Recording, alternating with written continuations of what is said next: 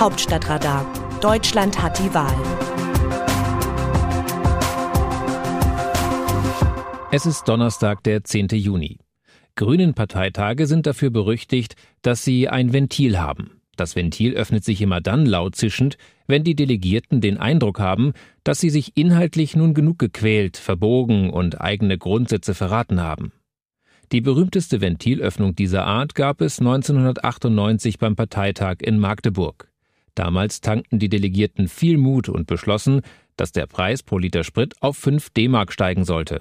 Ein Aufschrei ging durch die Republik. Auf den in der breiten Öffentlichkeit als skandalös empfundenen Beschluss folgte mit nur 6,7 Prozent die erste Regierungsbeteiligung der Grünen auf Bundesebene. Beim digitalen Parteitag, der ab Freitag in Berlin ausgerichtet wird, geht es wie 1998 darum, die grünen Basis auf eine Regierungsbeteiligung einzuschwören. Mit dem Unterschied, dass man 2021 nicht mehr Beiboot sein möchte, sondern das Ruder des Tankers Deutschland übernehmen will. Weit mehr als 3000 Änderungsanträge sind zum Wahlprogramm eingegangen. In den drei Tagen von Freitag bis Sonntag wird es zahlreiche Kampfabstimmungen geben.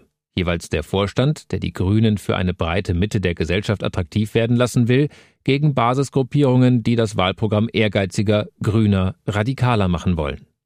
Beispiele? Der Vorstand will sich für ein Tempolimit von 130 einsetzen. Für dieses Vorhaben gibt es Umfragen zufolge inzwischen so gerade eben eine Mehrheit in der Bevölkerung. Nun verlangt ein Antrag Tempo 100. Nach einem anderen sollen auch keine Autobahnen mehr gebaut oder ausgebaut werden. Noch ein Aufreger. Die grüne Jugend fordert, das Wahlalter auf 14 Jahre zu senken. Schon die vom Vorstand unterstützte Forderung für ein Wahlalter ab 16 Jahren stößt in weiten Teilen der Bevölkerung auf Widerstand. Oder auch, den Preis pro Tonne CO2 wollen die Grünen auf 60 Euro setzen. Im Vergleich zu heute würde das eine Steigerung des Benzinpreises um 16 Cent pro Liter bedeuten. Nun sieht ein weiterer Antrag vor, den Preis auf 120 Euro pro Tonne zu verdoppeln. Sollte sich die Basis damit durchsetzen, wäre das so ein Magdeburg 1998 Moment, der die Grünen viele Stimmen kosten dürfte. Was man bei den Grünen anerkennen muss, sie können streiten, konstruktiv und mit Ergebnis. Das haben sie im Laufe ihrer Geschichte gelernt. Die härtesten Auseinandersetzungen gab es in der Partei ausgerechnet über die Friedenspolitik. Doch nachdem sich die Grünen in der Regierungsbeteiligung 1999 vom Pazifismus verabschiedeten und dem Kosovo-Einsatz der Bundeswehr zustimmten, sind die Parteitage friedlicher geworden.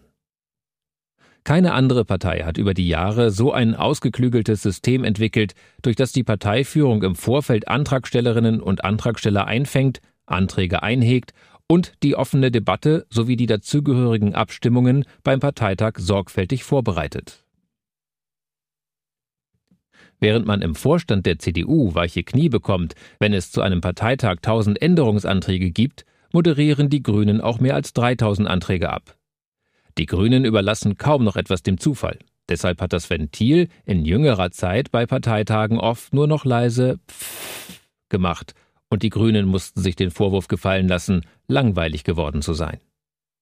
Der Eindruck dürfte am kommenden Wochenende widerlegt werden. Die Grünen stehen vor der Herausforderung, in der Tradition einer basisdemokratischen Partei zu beweisen, dass sie auch Kanzlerin könnten. Das werden sie nur glaubhaft machen können, wenn von dem Parteitag das Signal ausgeht, dass eine thematisch breit aufgestellte, zum Kompromiss bereite Partei nach der Macht greift. Eine Partei, die mehr kann als über CO2-Bepreisung zu streiten und deren Tellerrand nicht bei der Frage endet, ob Deutschland im Titel eines Wahlprogramms auftauchen sollte. Das Wahlprogramm wird das Bewerbungsschreiben fürs Kanzleramt. Ob eine Partei nicht nur rhetorisch, sondern in ihrem Politikverständnis tatsächlich in der Mitte der Gesellschaft verankert ist, dafür haben die Wählerinnen und Wähler ein feines Gespür. Aus dem Wörterbuch Politsprech Deutsch. Alle sollten sich mal an die Fakten halten.